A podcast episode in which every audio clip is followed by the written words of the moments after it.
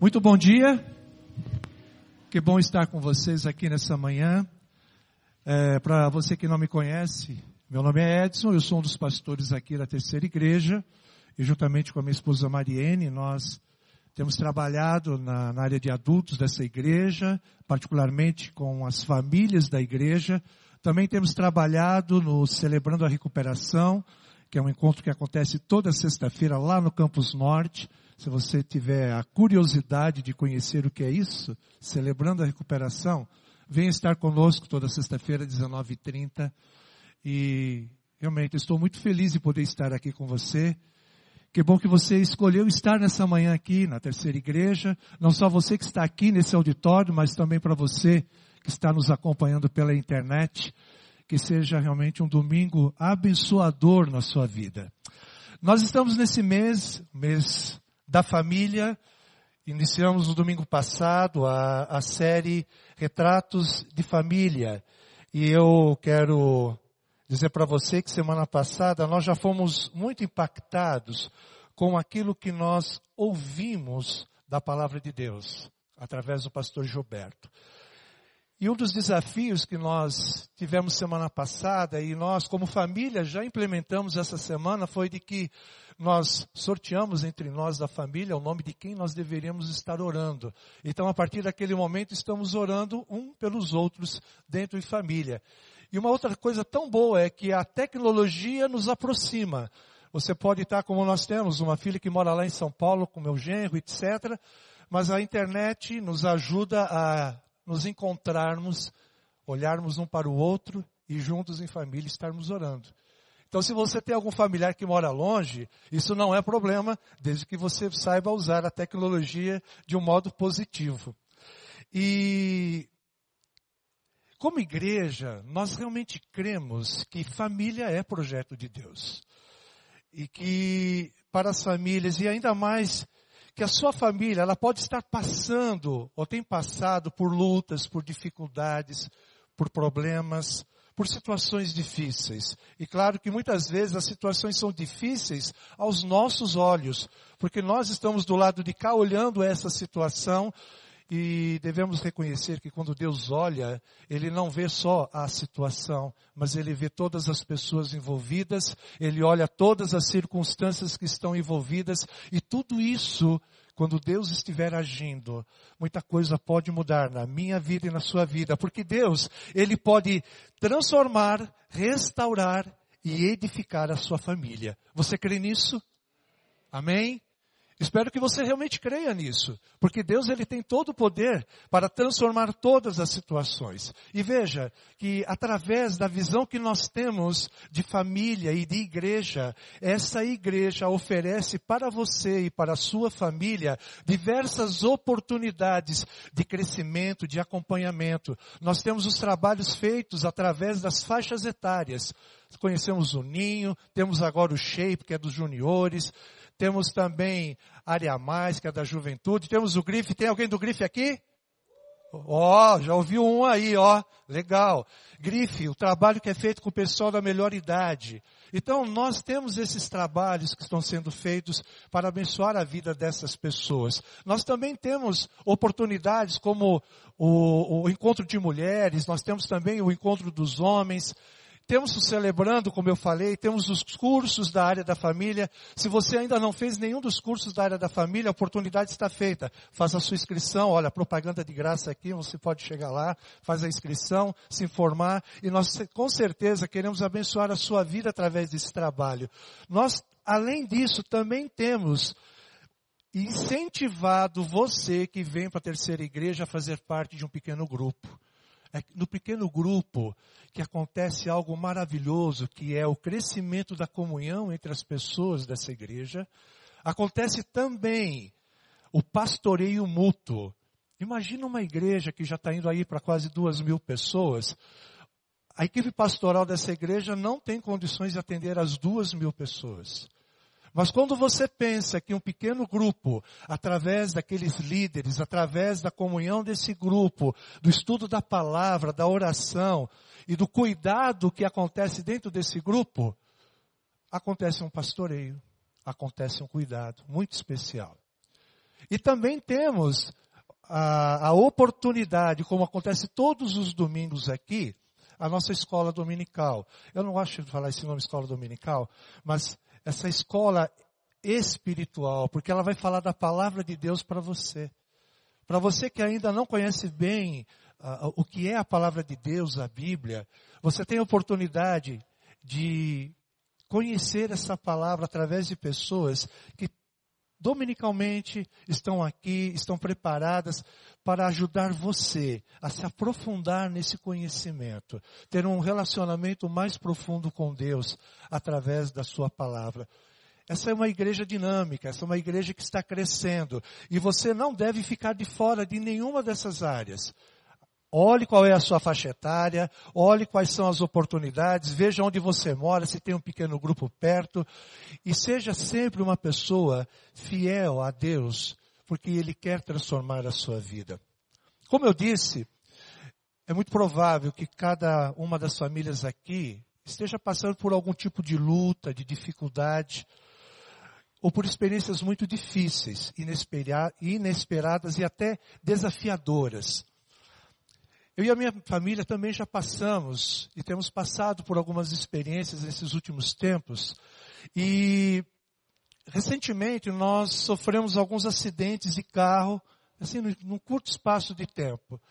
Por exemplo, em 2013, a, a nossa filha Carol, ela, uma caminhonete entrou na traseira do carro, ela recebeu aquele impacto violento, ela precisou ser levada de ambulância para o hospital. Foi uma coisa assim, que nos preocupou bastante, porque é um acidente no meio da família e essa reação, como que ela está, eu não estava lá perto, estava a Mariene com ela, Mariene estava bem, mas ela com aquele impacto deu aquele chicote no pescoço, teve que ser levado para o hospital, e graças a Deus, não houve nada mais sério, e, e ela está bem. No ano passado, eu sofri um acidente onde eu fui prensado entre dois carros, as minhas pernas, só para ter uma ideia, o nosso carro deu perda total. Fui levado também para o hospital, todo aquele cuidado.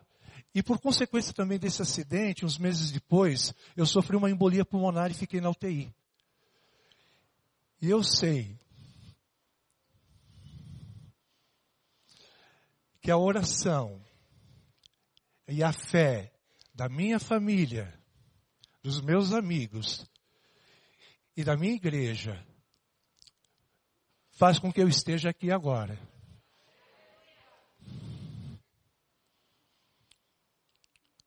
Confesso que eu fico emocionado. Por isso eu não sei que experiência você está passando. Mas creia que tudo aquilo, como nós ouvimos o Norberto falar, as lutas, as dificuldades, os problemas, eles não podem ser fatores que nos afastam de Deus. As nossas famílias, elas precisam se unir em nome de Deus, através da pessoa do seu filho Jesus, e que o exercício da fé, o crescimento da fé, a busca da presença de Deus, faça com que essa família ela se solidifique. Todos esses desafios eles acontecem porque Deus quer nos moldar à semelhança do seu filho. O exercício da fé, de crermos realmente naquilo que Deus nos permite passar, vem realmente fortalecer a nossa vida e a nossa comunhão com Ele. Afinal, então, como é essa família que crê? No que ela crê? Como que ela reage diante do desafio de ser a expressão do plano e projeto de Deus para influenciar a humanidade? Muitas pessoas olham para a família como que a família fosse um fim em si mesmo, ou em si mesma. A família, projeto de Deus, ela tem como finalidade influenciar a humanidade. Dentro das nossas casas estão aquelas pessoas que vão ser os grandes profissionais da saúde, aqueles que vão ser os nossos legisladores, quem sabe até o presidente da república, ou presidenta da república, com erro de português. Mas nós também vamos ter pastores, vamos ter missionários, vamos ter cuidadores, vamos ter tantas pessoas, porque a família tem um propósito muito específico que é influenciar a humanidade. Por isso, nas situações diárias dentro da sua casa, do trabalho, dos estudos, dos sonhos, das realidades, dos relacionamentos, como que essa família tem agido e reagido?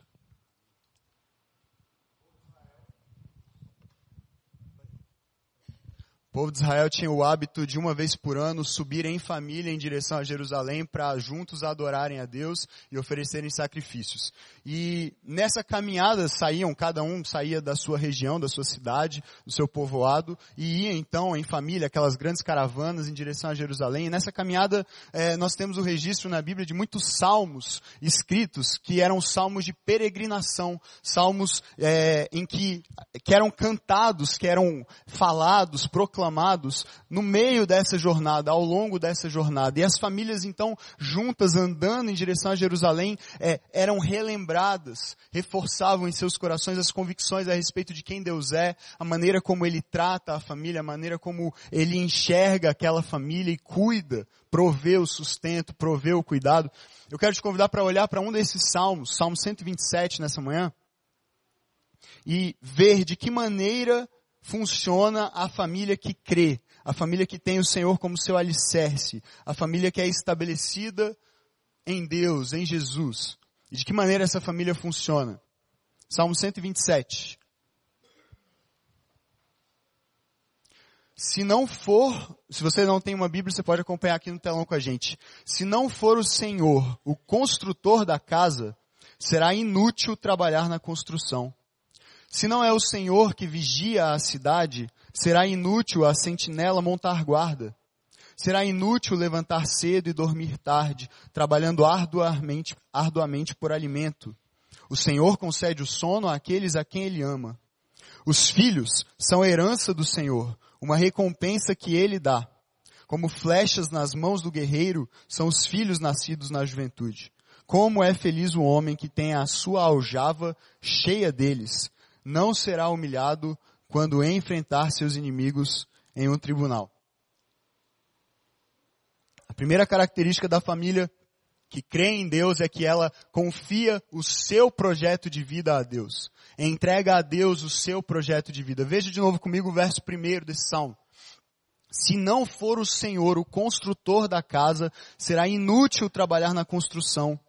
Se não é o Senhor que vigia a cidade, será inútil a sentinela montar guarda.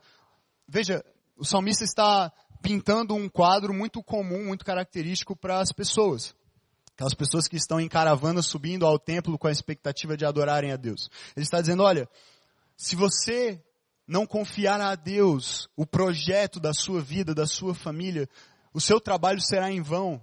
Porque você pode se esforçar para construir algo relevante, você pode se esforçar para manter a sua família segura, protegida, mas no final das contas, quem provê o crescimento, quem provê a direção, quem faz com que esse projeto seja realmente construído, edificado, quem protege vocês, quem cerca vocês de cuidado, é o Senhor.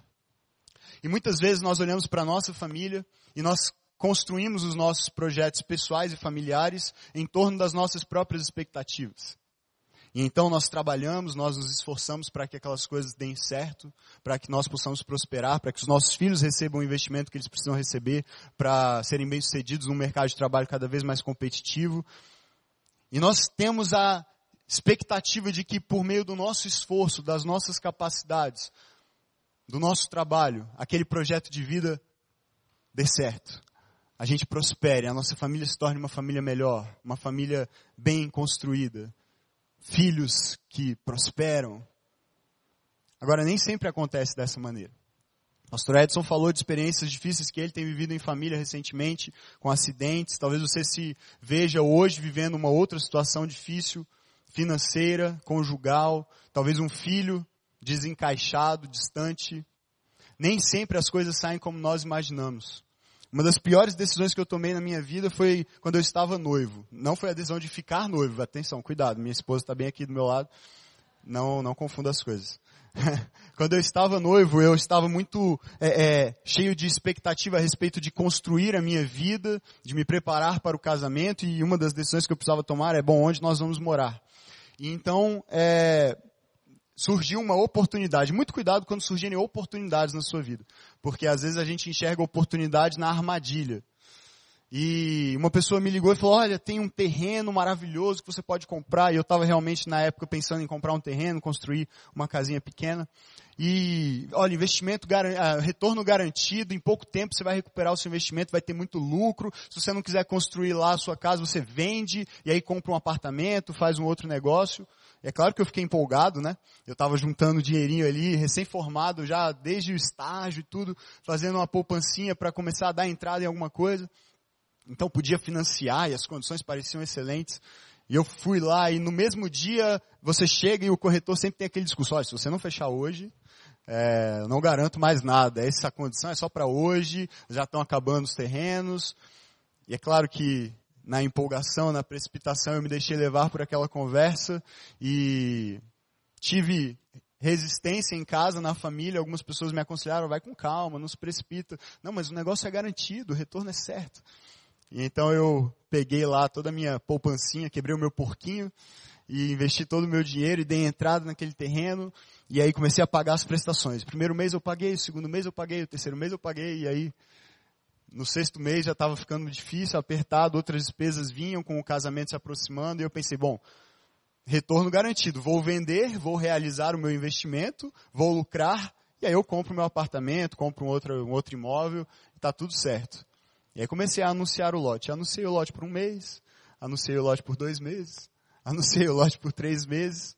E o resumo da ópera é que depois de um ano, tentando vários corretores e todas as maneiras de anunciar aquele terreno, eu não conseguia vender. E eu já não tinha condição de pagar aquela prestação mais, sem comprometer outras, outras áreas.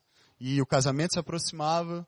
E até que eu tive que, no final das contas, reconhecer que eu tinha feito um péssimo negócio e fazer o distrato e tomar um prejuízo enorme, pagar uma multa contratual. E o pouco investimento que eu tinha, o pouco que eu havia conseguido juntar, logo no início, no comecinho da minha vida profissional, agora havia sido reduzido a nada.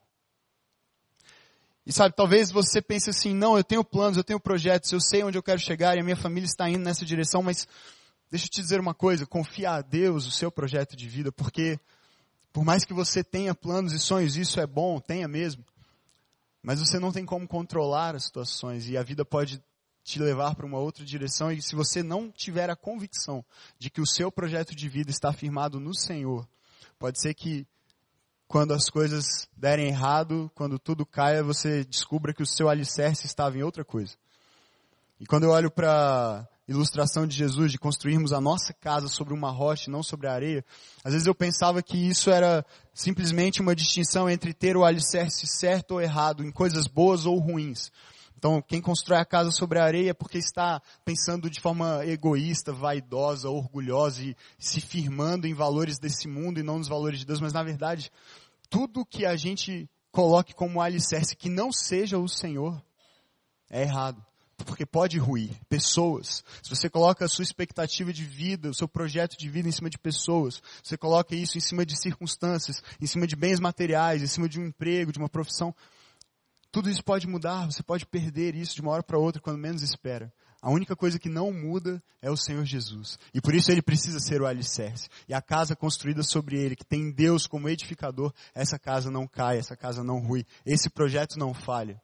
Em segundo lugar, veja o versículo 2 comigo. A família que crê substitui a ansiedade pela esperança que vem da fé. Verso 2. Será inútil levantar cedo e dormir tarde trabalhando arduamente por alimento.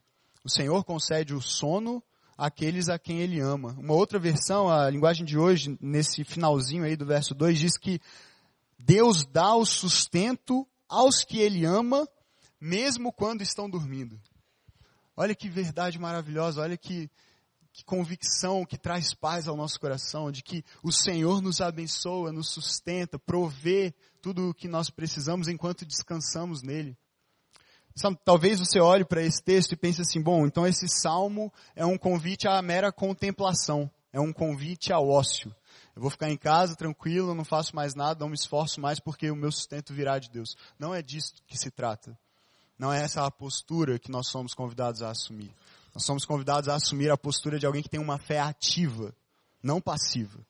Agora, a diferença está em de que maneira eu ativo a minha fé. Onde eu coloco a minha fé, em quem a minha fé está. Porque quando a minha fé está no Senhor, então eu posso descansar e esperar nele, porque eu sei que ele cuida de mim. Então, a fé que esse salmo nos convida a exercitar como família é a fé que sabe em quem crê, por que crê. E sabe em quem espera, mesmo quando não sabe exatamente o que espera. Porque quando nós confiamos a nossa vida a Deus e trocamos a ansiedade, a expectativa de realizar as coisas com a nossa própria força, pela confiança nele, nós perdemos o controle da situação. Ele passa a controlar e nós, isso num primeiro momento nos gera desconforto. Se você olhar para a sua vida cinco anos atrás e fizer um, um flashback de lá para cá, você pode ver que muitas coisas não saíram como você esperava, não é mesmo? Faça esse exercício agora. Tente pensar como estava a sua vida cinco anos atrás. Só cinco anos, não precisa ir muito longe. As coisas que você projetou, as coisas que você imaginava que teria realizado nesses últimos cinco anos. A sua vida está exatamente do jeito que você imaginava? Você foi capaz de prever todas as situações? A vida surpreende e as coisas surpreendem porque os planos de Deus são diferentes dos nossos, são maiores do que os nossos. Cinco anos atrás, eu havia me formado em direito e eu tinha plena convicção de que eu seria um advogado e faria uma carreira assim. E estava perto de me casar, estava noivo e um projeto muito claro na minha vida. Servia numa outra igreja como voluntário, pensava que teria minha profissão e, e assim seria, continuaria servindo a Deus ali naquele lugar onde eu cresci, onde eu firmei todas as minhas raízes, as minhas convicções estava com, morando com os meus pais e de repente, no intervalo de um ano, os meus pais se divorciaram. A minha a igreja naquela época passou por um processo de divisão. Eu não estava mais bem encaixado no meu trabalho, onde, onde eu trabalhava na época, no escritório onde eu trabalhava na época. E eu olhei para minha vida e falei, Senhor, eu, eu tinha tantos planos e parece que todos eles foram desfeitos de uma hora para outra. Eu não tenho mais a minha igreja, eu não tenho mais os meus pais em casa, os dois juntos. É, e eu noivo, na expectativa de me casar e passando por um divórcio dentro da minha casa. E olho para minha igreja, a igreja que eu ajudei a construir, a igreja em que eu fiz parte desde criança e ela já não existe mais, agora são duas. E eu não me vejo encaixado em nenhuma delas. Porque quando nós vivemos guiados pela ansiedade, nós só podemos ir até onde a nossa capacidade de prever nos leva. Acontece que dali para frente, nós não temos mais o controle. E a ansiedade não nos ajuda. Então, quando nós substituímos a ansiedade pela fé no Senhor, pela esperança que vem dessa fé, de que Ele faz, de que Ele realiza, de que Ele tem planos melhores, então nós podemos finalmente descansar. Nós podemos finalmente nos render e deixar o Senhor conduzir a nossa vida, a nossa vida familiar, a nossa experiência familiar. Cinco anos depois eu estou aqui há dois, há dois meses já quase não mais advogado, mas ministro da terceira igreja. Algo que eu nunca tinha imaginado viver, eu estou vivendo hoje. Coração cheio de alegria, casado, feliz. Mais do, mais do que eu já estive em qualquer outro momento da minha vida. Me sentindo parte, uma peça bem encaixada nos planos, nos projetos de Deus que eram tão maiores do que eu podia imaginar alguns poucos anos atrás. E eu sei que na sua vida é assim. Eu sei que você olha para a sua vida hoje, tem coisas que estão do jeito que você gostaria, tem coisas que estão melhores do que você imaginava pouco tempo atrás, tem coisas que não estão exatamente do jeito que você gostaria, alguns planos não saíram conforme o planejado. Mas a questão é, se nós não temos o controle sobre o futuro, se nós não dominamos as circunstâncias, por que então ficarmos ansiosos? De que maneira isso nos ajuda? Não, não, nos ajuda. Então eu te convido hoje a entregar a sua ansiedade e receber de volta de Deus esperança convicção de que Ele está conduzindo, de que Ele tem um plano melhor do que o seu, de que a sua vida pode ser melhor do que é. Por mais que seja boa hoje a sua vida. Vamos em frente. Em terceiro lugar, desenvolve, a família que crê desenvolve boas expectativas a, re, a respeito dos filhos. Veja o versículo 3, olha que afirmação poderosa é essa de Salomão, o autor desse salmo. Os filhos são herança do Senhor, uma recompensa que ele dá. Os filhos são herança do Senhor, uma recompensa que ele dá. Na cultura judaica, abençoar significava conceder poder para prosperar. Por isso você vê tanta valorização para aqueles momentos em que os pais abençoavam os filhos. Era quase que um ritual, era um momento importantíssimo, aguardado. Veja depois a história de Esaú e Jacó e você vai ver o significado da bênção de um pai sobre o seu filho, a expectativa que isso gerava. Então quando nós imaginamos essas cenas e pensamos nessa figura de um pai abençoando seu filho, nós temos que entender que essa bênção do pai, da mãe sobre o filho significa conceder esse poder, essa autorização para ir além, para viver uma vida próspera, uma vida feliz, uma vida bem-sucedida. E o que Salomão está dizendo aqui é que os filhos devem ser vistos pelos pais dessa maneira, como uma herança, como aquilo que eles têm de mais precioso, de mais valioso. Então eu quero te dizer nessa manhã, se você tem um filho que não está vivendo exatamente da maneira como você sonhou para ele, que está distante, afastado, talvez rebelde dentro de casa, não desista do seu filho.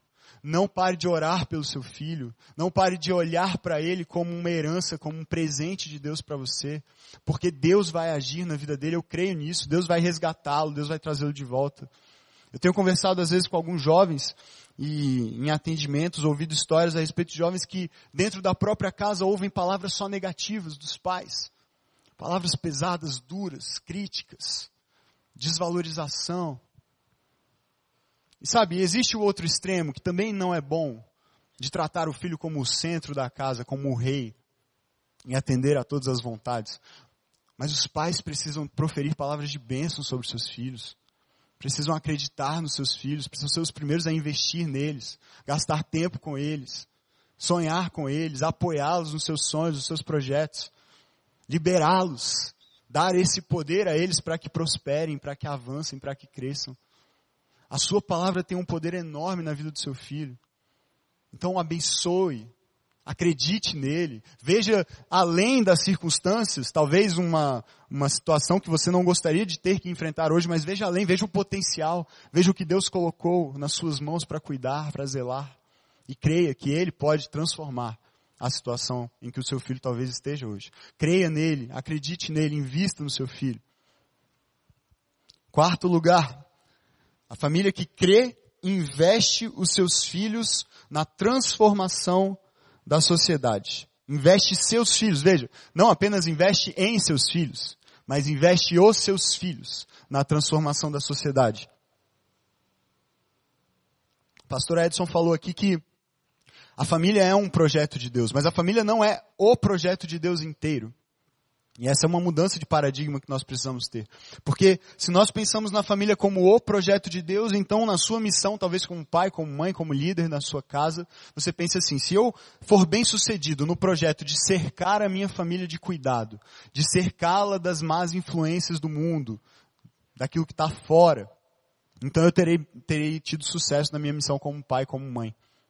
Porque eu guardei, eu zelei pelo projeto de Deus.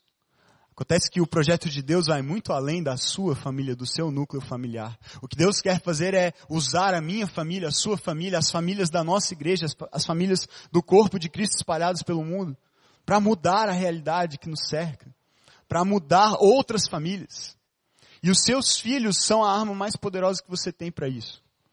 Talvez o que eu vou dizer aqui faça com que eu tenha problemas lá no área mais, porque pode ser que alguns pais digam para seus filhos, não, não vai ouvir mais aquele maluco lá que fala nos sábados à noite, mas não é essa a minha expectativa. Espero que você entenda o que eu vou dizer. Seus filhos, atenção pais, seus filhos vão começar a ir para as baladas de madrugada de Brasília. Mas não para serem parte no que acontece ali. Eles vão começar a ir para lá porque nós, como juventude dessa igreja, tomamos uma decisão de não sermos espectadores do que está acontecendo ao nosso redor. Mas nós vamos até as pessoas e vamos resgatá-las. Nós vamos mudar essa cidade. Nós vamos mudar a juventude de Brasília. Eles vão começar a ir para as baladas para interagir com as pessoas que ficam lá na porta. Falar, aí cara, beleza? Veio aí para balada, maneiro, tal, legal. Mas ó, uma hora que você precisar de alguém para conversar, uma hora que você precisar de um apoio, amanhã, quando a ressaca passar. E a gente está pensando até em montar o kit ressaca para distribuir na porta da balada um remedinho para dor de cabeça, tá, uma garrafinha de água. Porque aí o kit ressaca ajuda para curar a ressaca, mas se ele quiser cura para outras coisas, a gente tem também para oferecer. Eu quero que você enxergue o seu filho como esse agente de transformação, que você enxergue a sua família, a sua própria vida como instrumento que Deus colocou para mudar, para transformar, para resgatar. Nós seremos os agentes de transformação para o mundo, mas nós precisamos para isso deixar de enxergar a nossa família como algo só nosso, mas como parte de um projeto maior que Deus tem para mudar, para mudar a nossa cidade, para mudar esse país, para mudar o mundo. Essa igreja tem investido dinheiro, tempo, recursos. Mas o maior investimento que ela pode fazer é investir as pessoas, porque nós somos a igreja, nós somos os agentes de Deus. O que vai mudar a vida das pessoas lá fora não é o seu dinheiro apenas, não é algum projeto que essa igreja como instituição possa fazer, mas é você ir até as pessoas, a sua família, os seus filhos irem até lá. Então, quando você pensar em investir no seu filho, em dar para ele uma boa formação, em dar para ele um bom curso de inglês, de outras línguas, investir na escola dele, não pense apenas no que ele pode conquistar com essas coisas para si mesmo. Ele pode ser um bom empresário, um empresário de sucesso, ele pode ser um excelente servidor público, ocupar uma função bem alta. Ele pode, assim, com essas coisas, comprar uma boa casa e viajar todo ano para o exterior e acumular, acumular, acumular. Não pense assim. Mas em nome de Jesus, que os nossos filhos, que os nossos jovens, que vocês, que nós sejamos resposta para esse mundo, como empresários, como servidores públicos, mudando a realidade da nossa cidade, da nossa nação. Talvez também alguns ele vai chamar, como fez comigo, para ser um pastor, para ser um missionário. Abençoe o seu filho, libere o seu filho. Veja nele potencial maior do que simplesmente ser mais uma pessoa que vive para si mesmo que acumula para si. Mas veja no seu filho, na sua filha, na sua família, potenciais agentes de transformação para esse mundo. Pessoas que Deus vai levantar para mudar realidades, para mudar a história. Esse é o maior investimento que você pode fazer. Investir nele, mas não apenas para ele, mas investi-lo nos planos e propósitos de Deus nesse mundo. A minha experiência agora recente de fazer essa transição e entrar de fato integralmente para o ministério não foi fácil. Não foi uma decisão simples, não veio sem muita, muito choro e muitas orações me perguntando é isso mesmo? Será que, será que eu não estou fazendo uma loucura? E quando a minha mãe veio conversar comigo e eu, eu comuniquei isso para ela, eu falei, mãe, eu tomei essa decisão, ela já vinha me acompanhando em oração por um ano, é, junto com a Andressa, com minha esposa e toda a minha família. É, eu tenho a benção de ter sido criado realmente numa família que serve a Deus, pessoas que já enxergavam em mim esse chamado muito antes de eu mesmo entendê-lo. Mas nessa última conversa com minha mãe, é, houve alguma resistência, porque ela sempre pensou em mim como alguém que realmente tinha um potencial para servir, para ajudar, para ministrar na igreja, mas nunca como um pastor, nunca como um ministro é, com de tempo integral. E ela sempre falava, meu filho, é, sirva, se envolva, mas tenha o seu emprego, tenha uma outra fonte de renda, né? não, não, não dependa da igreja, não dependa de, do ministério, mas tenha um outro trabalho, tenha uma outra fonte de remuneração. E ela sempre falava isso para mim e eu falava, mãe, Deus está no controle da minha vida, deixa Ele conduzir, Ele vai dizer o que eu tenho que fazer, eu não estou é, fechado a nada, eu simplesmente quero viver o que Deus tem para mim. E nessa última conversa ela voltou e falou novamente, tem certeza, você não pode manter o seu emprego, você não pode conseguir um emprego meio período. Insistiu, insistiu, insistiu até, e ouvi, ouvi, ouvi, ouvi, tentando ser bem é, respeitoso e paciente, mas no final da conversa eu falei, mãe, eu preciso te falar uma coisa. Foi você que me ensinou a amar mais a Deus do que a qualquer outra coisa nessa vida. Eu aprendi isso com você. E agora Deus está me pedindo isso. E eu preciso fazer. E Ele vai cuidar de mim, como Ele sempre cuidou de nós. E eu preciso te dizer isso, é a melhor experiência quando você se rende, realmente se entrega a viver e a experimentar os planos e os propósitos de Deus. Porque Ele começa a te usar como você não é capaz de ser usado, porque Ele multiplica, Ele te capacita, Ele te levanta, E sabe de uma coisa? Deus investiu Jesus. O que ele tinha de mais precioso? O Pai investiu o seu único filho. Por mim e por você. Investiu nesse mundo, nesse mundo perdido. Esse mundo que não merece o seu investimento e o meu investimento. Mas eu também não merecia o investimento que Deus fez em mim. Mas Ele investiu o filho dele por mim. E se Deus investiu Jesus por mim, eu quero investir a minha vida. Eu quero investir a minha família. Eu quero que a minha família seja instrumento de Deus para mudar a realidade que Ele quiser mudar. Então eu quero me colocar à disposição. Eu quero te convidar a se colocar à disposição também. Investir a sua família para os propósitos de Deus. Charles Spurgeon fez uma declaração dizendo que se você foi chamado para ser um missionário, nunca, nunca se rebaixa a querer ser o rei da Inglaterra. Assim como Pedro, o Senhor certa vez requereu de mim, então logo na minha adolescência, um chamado que por muitas vezes pelas minhas próprias forças, pelo meu próprio braço forte, eu tentei levar para outro lado, fazer riquezas e ser uma grande empresária. E me lembro quando, de fato, eu tomei a decisão de me entregar completamente ao Senhor Jesus para que Ele fizesse o que Ele quisesse da minha vida como instrumento nas mãos dele. Sentada com um dos nossos sócios, ele argumentava dizendo: Mas agora que temos contratos que talvez cheguem a alguns milhões de reais, e nenhuma cifra, nenhum, nenhuma proposta de algo que pudesse trazer talvez a esperança que o mundo espera que nós tenhamos para um crescimento, chamava em meu coração mais do que o chamado que Deus tem quando separa um filho seu para sua seara, para sua obra, para o seu reino. Talvez na sua vida alguns conflitos comecem ou já começaram a chegar e a balançar com a sua vida, a balançar com a sua estrutura. Talvez a sua família entenda aquilo que você foi chamado pelo Senhor, mas ao mesmo tempo, assim como Pedro, assim como eu, tenha e esteja passando por situações onde a segurança de um bom emprego, talvez um salário fixo ou algo que possa te assegurar de alguma maneira, o pão nosso de cada dia.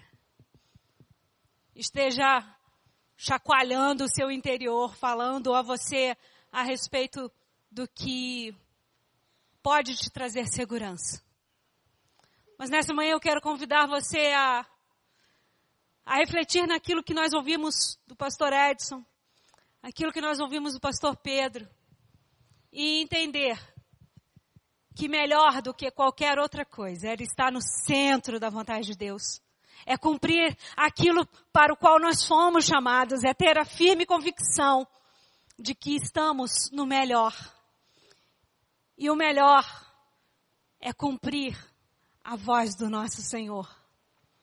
Quando nós falamos nesta manhã em todo tempo que o Senhor não nos quer fazer pessoas ricas, ele quer nos fazer parecidos com Jesus, Ele quer transformar as nossas vidas como agentes dele, para o reino dele, para proclamar esse evangelho a toda criatura e compartilhar o amor de Jesus.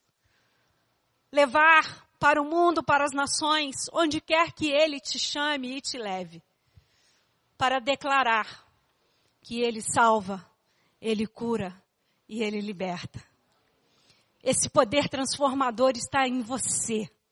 A palavra de Deus diz que este poder que ressuscitou a Jesus dentre os mortos, este mesmo poder que fez com que ele viesse e ressuscitasse, habita em mim e habita em você. E é com este poder que nós somos chamados a transformar o mundo, a levar a palavra, a palavra que transforma, a palavra que é a única que pode trazer alegria e esperança ao perdido. Eu e você somos agentes de transformação. Eu e você somos escolhidos. Sabe, os muçulmanos têm sido instruídos a casarem com mulheres cristãs, para terem filhos com elas, mas para doutrinarem crianças e quantas mais, melhor, para divulgarem aquilo que eles creem. Muitas vezes nós estamos preocupados em termos apenas um filho para poder investir tudo aquilo que nós temos, os nossos bens, os nossos recursos, para que ele seja alguém de, de, de sucesso, alguém que pode ah, trazer melhores ganhos para a família e que possa trazer uma segurança melhor para a sua família. Mas a nossa segurança não está nos nossos bens. A nossa segurança não está no nosso braço forte. A nossa segurança não está naquilo que o mundo pode nos oferecer. Mas a nossa segurança está no Senhor Jesus. A nossa segurança está na proclamação deste evangelho. A nossa segurança está em levar o amor de Jesus onde há guerra, onde há falta de fé, onde há fome, onde há falta de esperança. Talvez nesta manhã nós estejamos aqui trazendo para você a resposta que você está buscando há muito tempo. Deus quer te usar. Deus quer fazer da sua vida um canal de bênção para todos os perdidos. Para todos aqueles que não sabem qual o caminho a seguir, mas como diz a palavra em Isaías 18, nós ouviremos uma voz que dirá: Este é o caminho. Que esta seja, nesta manhã, a voz do Espírito Santo de Deus falando ao seu coração. Inclinando o seu coração como ser, como filho, como marido, como esposa, como família de Cristo, a entender que nós fomos chamados para transformação de vidas. Nesta manhã eu quero convidar você a fechar os seus olhos e assim como Pedro disse, parar para pensar um pouco nos últimos cinco anos da sua vida e perguntar se todas as ações e planos e sonhos que você ou a sua família traçou para você foram cumpridos e, e de fato você está no caminho que o Senhor separou para você. Quero te convidar a colocar o seu coração diante do altar do Senhor e se dispor a Ele como instrumento nas suas mãos. Se dispor a Ele como um agente de transformação. Se dispor ao Senhor Jesus como instrumento de amor para cumprir o chamado que ele mesmo tem separado para você. Espírito Santo de Deus, fala aos nossos corações. Obrigada pela tua presença neste lugar, ó Deus. Obrigada pelo teu mover e o teu agir no nosso meio. Sopra vento do Espírito nesta manhã. Oh Espírito Santo de Deus, move, transforma. Ó oh, Deus, confirma, oh, Pai, a unção, confirma o chamado, confirma, ó Deus, dentro dos nossos corações, ó Deus, aquilo para o qual, Senhor, fomos separados como família de Deus. Que o Teu Espírito, ó Deus, possa agora, nesta manhã, inundar os nossos corações, de uma forma impactante, sobrenatural. Que o teu agir e o teu mover no nosso meio, Senhor, seja, ó Deus, tão certo, com tanta convicção, ó Pai, que abale as nossas estruturas. Deus, em nome de Jesus, toma nossa mente e ajuda-nos, ó Pai, a tomar, ó Deus, as decisões orientados pelo Teu Espírito Santo. Que este Teu amor, ó oh Pai, que inunda os nossos corações, possa nos alcançar e nos arrebatar para Ti.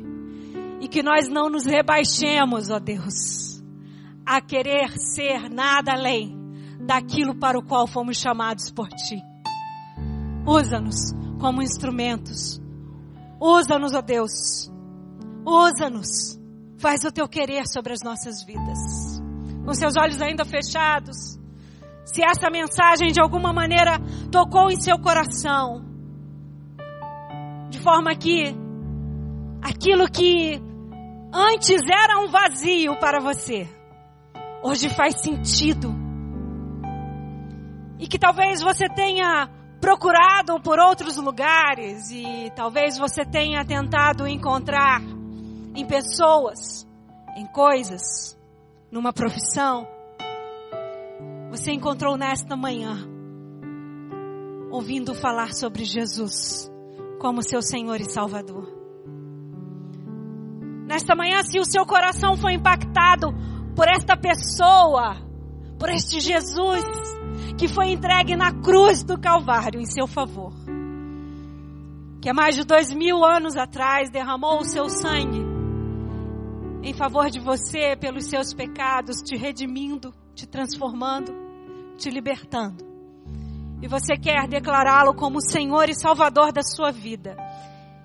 Todos com os olhos fechados, por favor, eu convido você a levantar uma das suas mãos. Eu quero orar por você. Aleluia.